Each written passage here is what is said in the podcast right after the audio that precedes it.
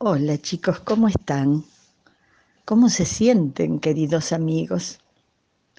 Hoy les traigo una historia de brujas, escrita por Roald Dahl, nacido en 1916 en Gales. Fue un novelista, cuentista, poeta y guionista. Y entre sus obras más populares se encuentran Charlie y la fábrica de chocolate, Matilda, Las brujas y Relatos de lo inesperado. Ahora les voy a leer una adaptación de la historia Cómo reconocer a una bruja. La noche siguiente, después de bañarme, mi abuela me llevó otra vez al cuarto de estar para contarme otra historia. Esta noche, me dijo, voy a contarte cómo reconocer una bruja cuando la veas. ¿Se puede estar siempre seguro de reconocerla? pregunté. No, dijo ella, no se puede. Ese es el problema, pero puedes acertar muchas veces. En primer lugar dijo, una bruja de verdad siempre llevará guantes cuando la veas. Seguramente no siempre. También en verano cuando hace calor. Hasta en verano, contestó. No tiene más remedio. ¿Quieres saber por qué? ¿Por qué? Porque no tiene uñas en vez de uñas, tiene unas garras finas y curvas como las de los gatos y lleva los guantes para ocultarlas. Lo que pasa es que también muchas señoras respetables llevan guantes, sobre todo en invierno, así que eso no sirve de mucho. Mamá llevaba guantes. En casa no, dijo la abuela. Las brujas llevan guantes hasta en casa.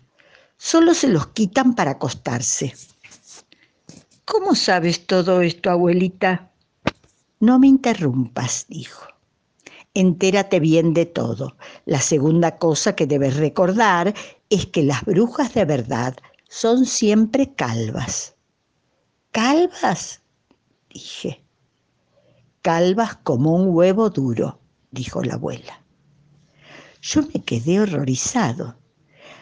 Había algo indecente en una mujer calva. ¿Por qué son calvas, abuela?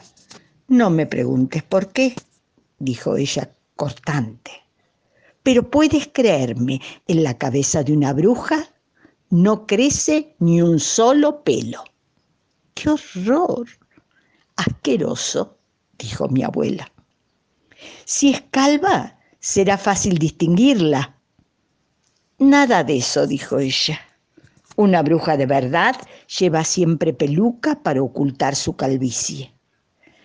Lleva una peluca de primera calidad y resulta algo imposible diferenciar una peluca verdaderamente buena del pelo natural, a menos que le des un tirón para ver si te quedas con ella en la mano.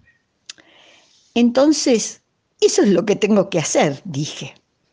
No seas tonto, dijo mi abuela. No puedes ir por ahí tirándole el pelo a cada señora que encuentres, ni siquiera si lleva guantes. Tú inténtalo y ya verás lo que te sucede. Estas pelucas les causan un problema terrible a las brujas. ¿Qué problema, abuela? Hacen que el cuero cabelludo les pique horriblemente, dijo. Verás, cuando una actriz lleva una peluca, o si tú o yo llevásemos una peluca, nos la pondríamos sobre nuestro propio pelo. Pero una bruja se la tiene que poner directamente sobre la cabeza pelada. Y la parte interior de una peluca siempre es muy áspera y rasposa. Les produce un picor espantoso y una irritación muy desagradable. Las brujas le llaman erupción de peluca y pica rabiosamente. ¿En qué otras cosas debo fijarme para reconocer una bruja? pregunté. Fíjate en los agujeros de la nariz, dijo mi abuela. Las brujas tienen los agujeros en la nariz ligeramente más grandes que los de las personas normales. ¿Por qué tienen los agujeros de la nariz tan grandes? pregunté. Para oler mejor, dijo mi abuela. Una bruja de verdad tiene un olfato realmente asombroso. Es capaz de oler a un niño que está al otro lado de la calle en una noche oscura como boca de lobo. A mí no podría oler, me dijo. Acabo de darme un baño.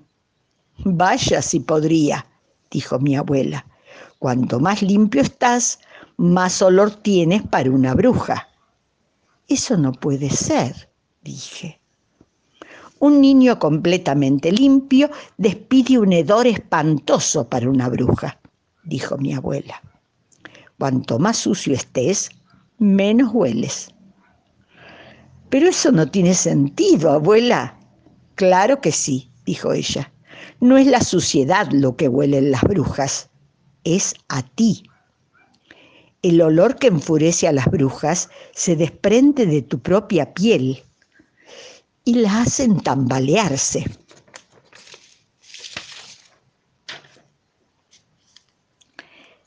Pero yo no despido liadas fétidas realmente, ¿verdad que no? Yo no estoy apestando ahora mismo, ¿verdad que no? Para mí, no, dijo ella.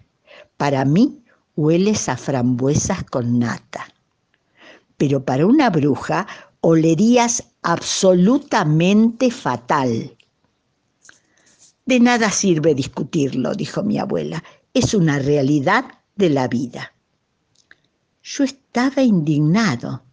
Sencillamente no podía creer lo que mi abuela me estaba diciendo.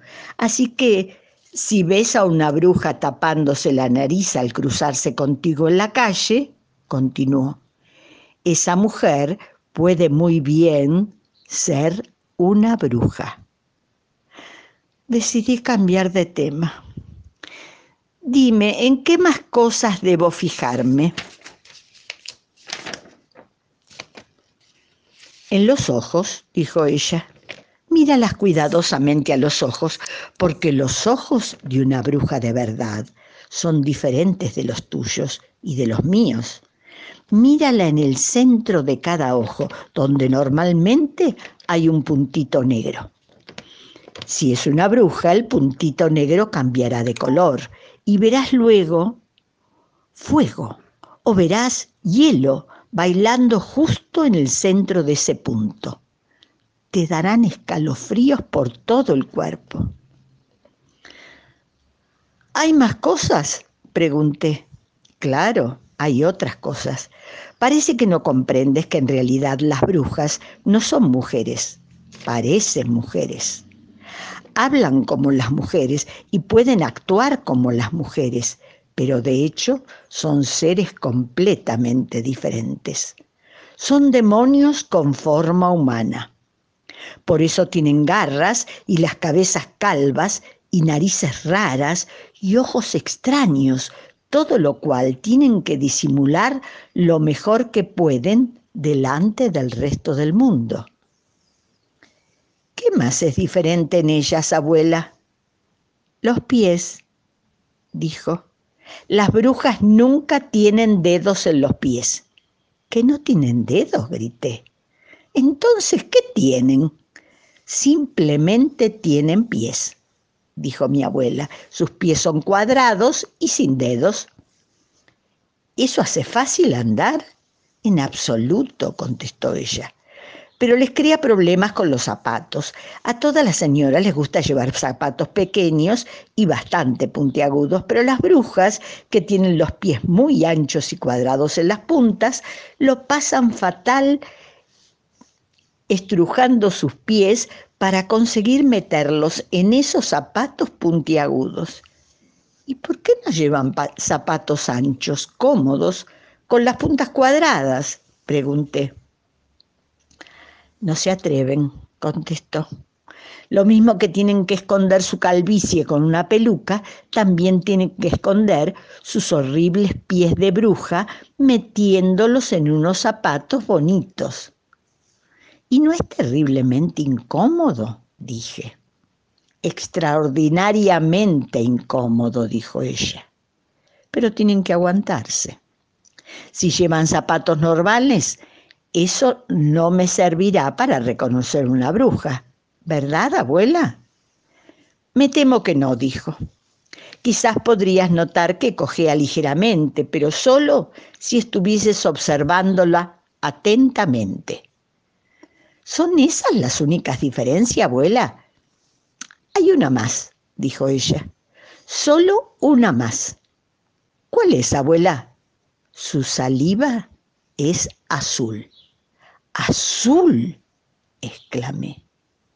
No puede ser. Su saliva no puede ser azul. Azul como el arándano. No lo dices en serio, abuela. Nadie puede tener una saliva azul. ¿Las brujas? Sí, dijo ella. ¿Es como tinta? pregunté. Exactamente, dijo. Hasta la usan para escribir. Usan esas plumas antiguas que tienen plumín y no tienen más que lamer el plumín.